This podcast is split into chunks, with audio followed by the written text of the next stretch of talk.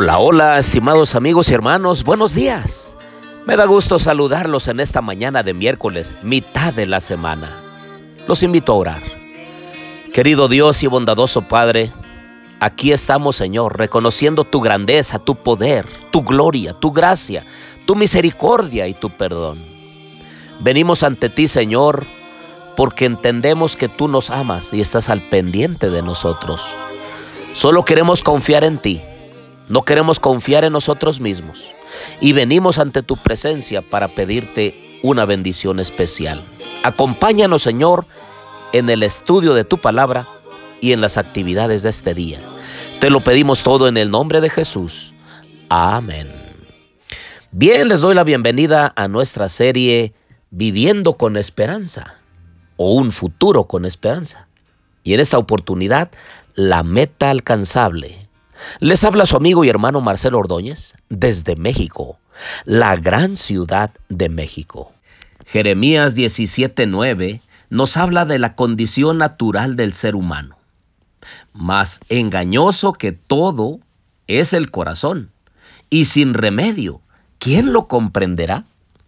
Saben que cuando la palabra de Dios emplea la palabra corazón, se refiere por lo general a la mente del ser humano al sitio donde proceden las emociones, los sentimientos y las ideas. Así que en este caso es engañosa la mente. Nuestros pensamientos solamente son de continuo al mal. Naturalmente nos sale por los poros hacer lo incorrecto, lo indeseable delante de los ojos de Dios. Estarás de acuerdo conmigo que hay ocasiones que tienes pensamientos indignos, incorrectos porque eso es natural en el ser humano. Y es que precisamente del corazón del hombre procede todo lo que dice ahí Marcos 7, 21 al 23. Porque de adentro, del corazón de los hombres salen los malos pensamientos, las fornicaciones, robos, homicidios, adulterios, avaricias, maldades, engaños, sensualidad, envidia, calumnia, orgullo e insensatez. Todas estas maldades de adentro salen y contaminan al hombre. Por eso es que es importante y es muy necesario que nosotros vayamos a Dios en busca de consejo. Por eso el sabio Salomón nos dejó un consejo para todos aquellos que no queremos seguir cayendo en el pecado de la impureza mental, o física. Dice Proverbios 4:23. Con toda diligencia guarda tu corazón, porque de él brotan los manantiales de la vida. Ciertamente, el corazón del hombre es engañoso y perverso por naturaleza. Por eso debería pedir, o todos deberíamos pedir lo que dijo el rey David en el Salmo 51.10. Crea en mí, oh Dios, un corazón limpio y renueva un espíritu recto dentro de mí. Porque si no nos dejamos limpiar por nuestro Dios, entonces no podríamos estar en la presencia de Dios. Esto lo confirma Salmo 24, 3 y 4. Dice, ¿quién subirá al monte del Señor? ¿Y quién podrá estar en el lugar santo?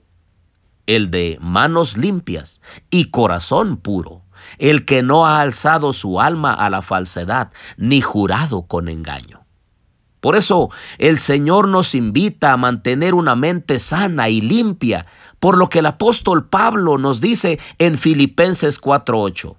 Por lo demás, hermanos, todo lo que es verdadero, todo lo digno, todo lo justo, todo lo puro, todo lo amable, todo lo honorable, si hay alguna virtud o algo que merece elogio, en esto meditad. Y es que, queridos hermanos, nosotros deliberadamente debemos sujetar nuestra mente, nuestros pensamientos, con el libre albedrío que Dios nos da, sujetarlos y elevar esos pensamientos a las cosas de Dios. Porque si no lo hacemos así, entonces en forma natural nos vamos hacia el secularismo, el materialismo y a las cosas mundanales y pasajeras de esta vida. Por eso es necesario pedirle a Dios que nos ayude, que fortalezca nuestra vida. Lucas 21:34 dice, Estad alerta, no sea que vuestro corazón se cargue con disipación y embriaguez y con las preocupaciones de la vida, y aquel día súbitamente sobre vosotros venga como lazo. Primera de Tesalonicenses 5:22 dice, absteneos de toda forma de mal.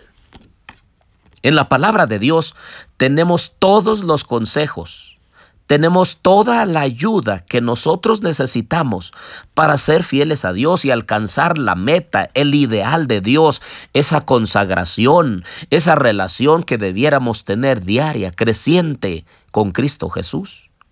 Por eso hay un libro muy pequeño pero poderoso que se llama El conflicto de los siglos, página 70. Dice, conságrate a Dios todas las mañanas. Haz de esto tu primer trabajo sea tu oración. Tómame, oh Señor, como enteramente tuyo. Pongo todos mis planes a tus pies. Úsame hoy en tu servicio. Mora conmigo y sea toda mi obra hecha en ti. Clamemos a Dios en esta mañana y elevemos la petición que elevó David allí en Salmo 139, 23 y 24. Escudriñame, oh Dios, y conoce mis pensamientos. Pruébame y conoce mis inquietudes, y ve si hay en mí camino malo, y guíame en el camino eterno. Los invito a orar. Querido Dios y bondadoso Padre, en esta mañana, Señor, nosotros venimos ante tu presencia para rogarte tu bendición, la presencia de tu Santo Espíritu en nosotros para que nos habilite a ser fieles, a ser obedientes, a hacer lo recto delante de tus ojos y rendirnos completamente a ti. Ya no queremos jugar al cristiano, queremos ser cristianos de verdad. Quédate con nosotros y en nuestras actividades de esta semana, porque te lo pedimos en el nombre de Jesús. Amén.